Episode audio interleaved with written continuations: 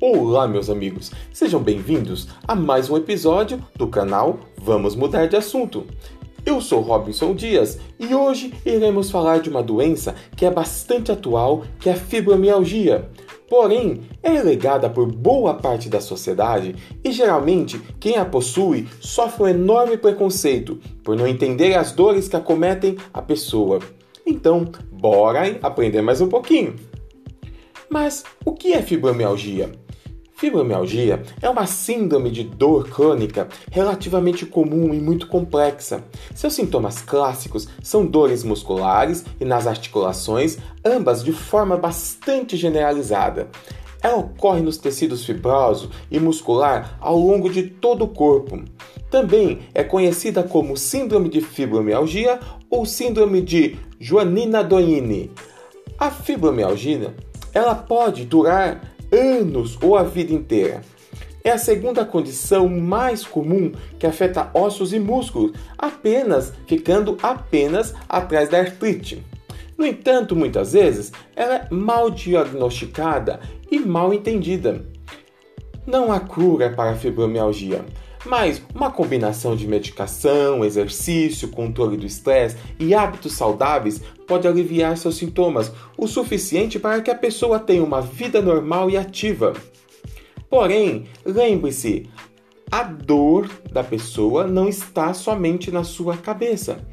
É muito comum que pacientes dessa síndrome demorem a descobrir esta doença. Também é comum perceber que as pessoas e até mesmo alguns profissionais de saúde não acreditam nas dores existentes. Isso acontece porque a fibromialgia ela não gera uma lesão dos tecidos, ou seja, não há inflamação ou degeneração. Seus sintomas só podem ser vistos em exames muito específicos. E na prática clínica, não há como provar que a pessoa está sentindo dor crônica, já que a reação corporal é muito diferente das reações encontradas em dores agudas. Estima-se mais ou menos que 3% dos brasileiros sofram dessa condição no Brasil. Mas a grande maioria, ou seja, 90%, são mulheres entre 30 e 50 anos.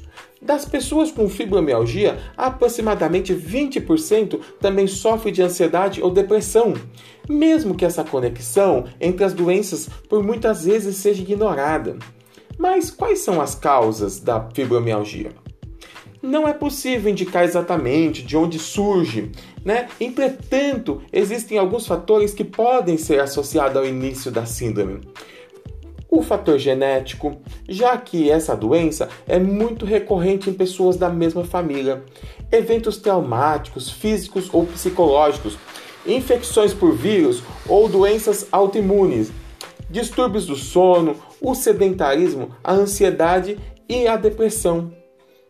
As dores da síndrome normalmente se iniciam em um ponto específico e vão se espalhando de forma crônica.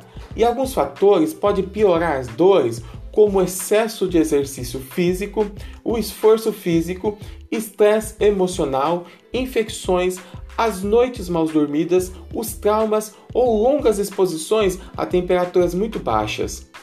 E quais são os fatores de risco dessa doença? Ainda que não saibam as causas da fibromialgia, alguns fatores de risco facilitam o surgimento da doença. O primeiro deles é o sexo, já que a síndrome atinge de 8 a 10 vezes mais mulheres do que homens. Além disso, o histórico familiar e doenças reumáticas também podem desencadear a patologia. Quais são os sintomas da fibromialgia?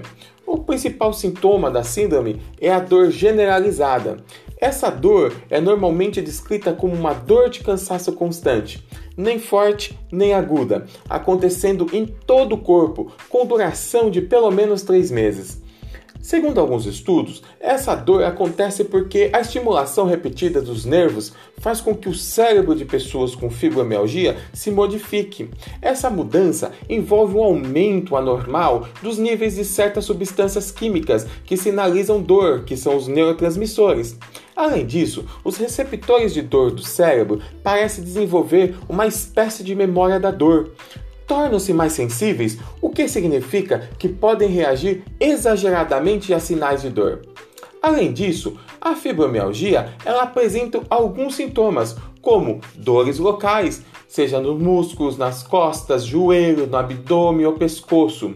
O tipo de dor ela pode ser uma dor crônica, uma dor difusa ou uma dor latejante.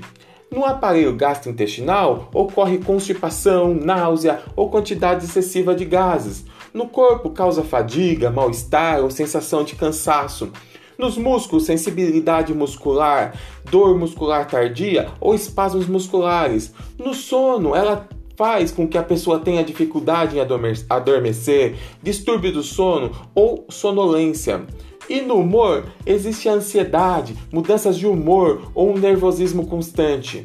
Na cognição, esquecimento ou uma falta de concentração. Nas mãos existe formigação ou uma sensação de frio. Sensorialmente, existe formigamento pelo corpo ou muita sensibilidade à dor. Também é muito comum a depressão, dor de cabeça, formigamento nos pés, irritabilidade, menstruação dolorosa, rigidez das articulações ou sensibilidade muito grande ao frio. Mas como que é feito o diagnóstico da fibromialgia? O diagnóstico da fibromialgia ele é essencialmente clínico. Exames laboratoriais e radiológicos são utilizados apenas para avaliar as condições gerais do paciente. Considerando que os sintomas de um paciente com fibromialgia são bastante semelhantes a outras doenças, é comum que o diagnóstico da síndrome seja mais lento e trabalhoso até que se confirme. Em alguns casos, o paciente ele necessita ser encaminhado para um reumatologista. Então, a história clínica e o exame físico cuidadoso são fundamentais para chegar a um diagnóstico. E a principal forma de realização desses exames é a partir da pressão com os dedos em 18 pontos específicos do corpo que compreende a cabeça e junto com esse vem análise de dor de cabeça, fadiga, ansiedade e depressão. Nos ombros, nas costas, cotovelo, intestino irritável, que é no abdômen, e também perguntar se o paciente apresenta diarreias constantes e dores na região abdominal. Nas mãos, região lombar, joelhos e pés. Mas qual é o tratamento da fibromialgia? Não existe um tratamento específico para a síndrome. Alguns medicamentos antidepressivos e relaxantes musculares podem fazer parte do tratamento, e a psicoterapia e a redução do estresse podem ajudar no controle dos, sintomas. Porém, o importante é minimizar os sintomas, melhorando a qualidade de vida do paciente. Por isso, cada pessoa terá indicações específicas de ações a serem realizadas, assim como de medicamentos receitados. Nesse sentido, a atitude do paciente é determinante para a evolução da doença. Lembrando que os pacientes recomendados para um acompanhamento integral, nesse caso, é o reumatologista, o especialista em tratamento de dor, seja o clínico, seja o médico especialista, ou seja também o enfermeiro que trata de dor o psicólogo clínico, o fisiatra, que é o profissional responsável por restabelecer a qualidade de vida de pessoas com doenças incapacitantes, e o fisioterapeuta, que ele vai restaurar a força e a função muscular por meio de exercícios próprios para esse tipo de síndrome. Alguns tratamentos não farmacológicos têm funcionado em pessoas com, a, com, a, com, a, com, esse tipo de síndrome. É o suporte psicológico, o exercício físico de baixo impacto regular, a dieta balanceada, a acupuntura, é, a não utilização de álcool, é, o não tabagismo e também o não uso de substâncias ilícitas. E se o tratamento for bem sucedido, haverá alívio da dor, melhoria da qualidade de sono, restabelecimento do equilíbrio emocional e melhorias no condicionamento físico, reduzindo a fadiga. Mas o que tem a ver fibromialgia com depressão? Bem, vamos lá entender um pouquinho? Devido às dores crônicas, é muito comum que essa doença leva à normalidade no sistema nervoso, mudando a forma com que os pacientes lidam com o estresse. Essa fadiga constante também ela gera isolamentos de atividades, ansiedade, falta de energia, sentimentos de culpas e muitos outros sintomas que desencadeiam a depressão. Pacientes que possuem depressão junto à fibromialgia geram um ciclo vicioso.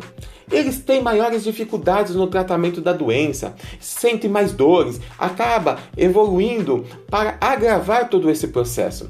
Então, seguir um tratamento adequado da fibromialgia, junto com o tratamento da depressão, é fundamental para que a síndrome seja controlada.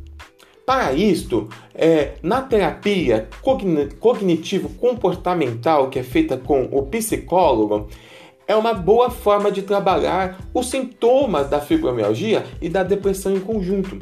Porque essa abordagem ela leva principalmente em conta a forma como cada um age perante os acontecimentos do dia a dia.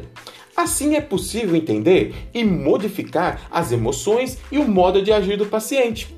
Então, na fibromialgia, a TCC ela auxilia o paciente a entender, interpretar melhor suas atitudes frente à dor e os demais sintomas para enfrentá-los de forma eficiente e dar para essa pessoa uma qualidade de vida cada dia melhor. Mas como eu convivo com a fibromialgia? Apesar de ser uma doença bastante incômoda e crônica, é possível sim conviver com a síndrome de fibromialgia, mesmo naqueles momentos piores naqueles momentos de crise. Para isso, algumas atividades precisam ser incorporadas na rotina com suporte de profissionais da saúde, o envolvimento da família e amigos e entender que essa pessoa ela encontra-se nesse momento frágil, necessitando de ser abraçada e amparada. Converse com as pessoas próximas sobre a sua condição. Aprenda a dizer não quando estiver se sentindo desconfortável. Mantenha um diário com sintomas da doença, relatando os momentos de crise e muitas vezes o que desencadeou aquilo. Participe de comunidades de apoio. Entra, existem comunidades no Instagram, no Telegram, no Facebook.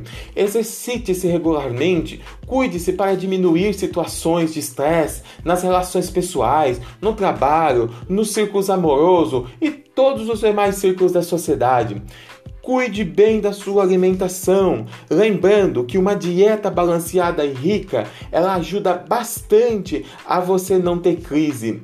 E dê um tempo para si sempre que for necessário. Se possível, faça pequenas viagens, curta a natureza, vá para local aonde você se sinta acolhida e sempre esteja em locais que as pessoas elas te entendam, para que não possa desencadear mais ansiedade e julgamentos e você ter crises e mais crises de dores.